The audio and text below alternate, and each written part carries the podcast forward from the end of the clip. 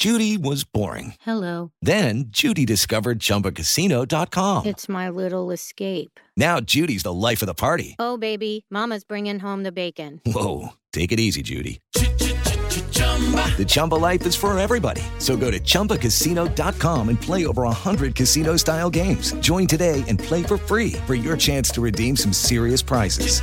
chumba ChumbaCasino.com. No purchase necessary. Void where prohibited by law. 18 plus terms and conditions apply. See website for details. Así sucede con Carlos Martín Huerta Macías. En este podcast recibirás la información más relevante. Un servicio de Asir Noticias. Bueno, y hoy es martes y a esta hora está con nosotros el doctor Sergio Asia. Eh, ¿Qué anda usted medio agripado, doctor? Un poquito, Carlitos, ni modo. También las gripas existen en esta época. Oiga, este, eso es una muy buena pregunta. Hoy no necesariamente nos tenemos que enfermar de COVID, que es lo que todo mundo tiene miedo. No, nos puede dar influenza, nos puede dar una gripa común y corriente. Estamos en la temporada, ¿no, doctor? Pues sí, mira, las infecciones respiratorias, bueno, primero que nada un abrazo y qué bueno que regresaste con bien de tu de tus vacaciones sabáticas, ni modo, y un abrazo a tu familia, a tus colaboradores y que sea lo mejor este año. Gracias, doctor. Igualmente. Pero bueno, entonces, decíamos de las gripas que nos están pegando a todos. Pues son enfermedades muy comunes, eh, sobre todo en los meses de invierno. Las faringitis, bronquitis, sinusitis, pues abarrotan las, salas las salas de urgencia.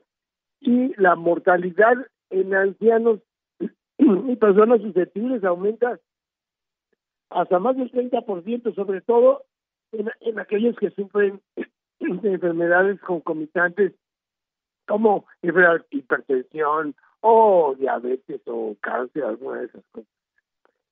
Muchas teorías explican, tratan de explicar por qué en invierno el, hay más infecciones. Eh, oías a tu abuelita que te decía que el, el cambio de temperatura, que la respirar el aire frío, que caminar con los pies descalzos, que exponerse a la lluvia, en fin, muy, muchos muchos mitos alrededor del invierno. Las, la evidencia en la literatura es controversial. En efecto, en Inglaterra se concluyó que por cada grado de temperatura por debajo de 5 grados centígrados se incrementa 20% la consulta de enfermedades respiratorias. Por supuesto que aquí en México difícilmente vamos a tener temperaturas por debajo de 5 grados persistentemente, pero bueno, en algunas zonas no lo habrá. y pues sí, en realidad la exposición a baja temperatura afecta la inmunidad, sobre todo la inmunidad de mucosas, la inmunidad de superficie. Los cilios, que son los vellitos que mueven el moco, se ven afectados por el frío, se, se descoordinan o definitivamente se paralizan, facilitando que penetren los virus y bacterias a las células de las vías respiratorias. También los vasos sanguíneos se contraen y por lo tanto la irrigación de las células se ve afectada y su capacidad de defenderse también está disminuida. También debemos tomar en cuenta otros factores no inmunológicos que favorecen las infecciones. En, en, las bajas temperaturas las partículas respiratorias permanecen más tiempo en el aire y los virus tienen mejor vitalidad, duran más tiempo y por lo tanto la infectividad aumenta. También en invierno tendremos, tenderemos a cerrar puertas y ventanas para que no entre el frío. Eso favorece que el aire que respiramos no se intercambie y la probabilidad de respirar agentes infecciosos aumenta notablemente. Durante el invierno también tendremos, tenderemos a tener más actividades dentro del aula, dentro de la casa, dentro del trabajo y por lo tanto aumenta el riesgo de, del intercambio de bacterias. El estar bajo techo disminuye los niveles de vitamina D que está relacionada con la inmunidad también. En fin, ahora en invierno vamos, vamos a protegernos tratando de exponernos al sol, procurar que las eh, habitaciones se ventilen. Acuérdense que los ácaros que son los bichitos pequeños que alimentan de, la piel, de, de, las células de la piel, eh, aumentan irritación en alérgicos y no alérgicos, aumentando la susceptibilidad de infecciones.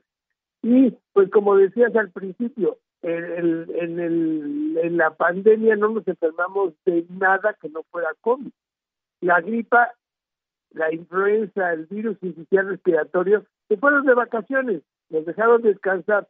Pero ese descanso no le hizo bien a nuestro sistema inmune, por lo que ahora somos más susceptibles que hace tres años. Los virus evolucionaron y nuestro sistema inmune no lo hizo a la misma velocidad.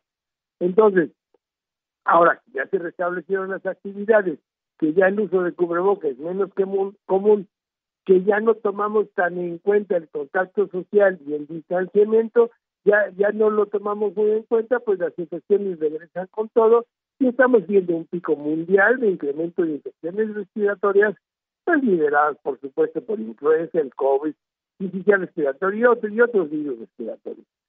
Y pues afecta a, a los más débiles, a los pequeñitos, a los ancianos y sobre todo a, lo, a los pobres. ¿Recuerdas el viejo dicho de enero y febrero del viajadero? Pues es, es bastante, bastante cierto.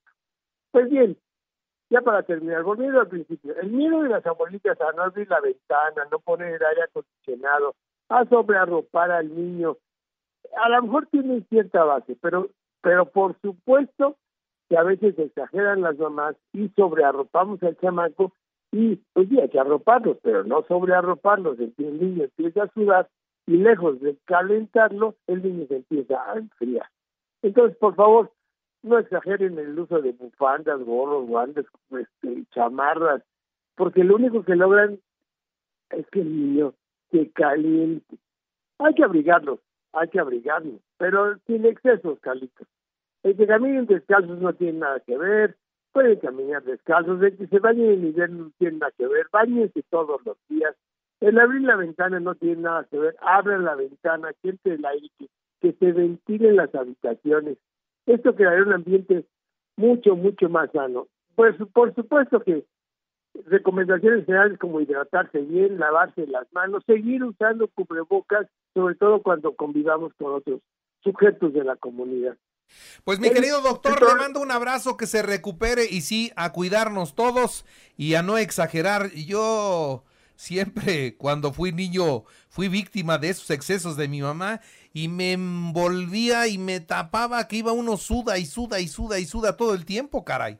Exacto, como tamal. Sí. Y por supuesto, es mejor enfrentarse a la enfermedad vacunado que no vacunado. Vacúnense contra la influenza y contra el COVID. A ver, Así una, se enfermarán menos este invierno. una, una pregunta para respuesta rápida, doctor.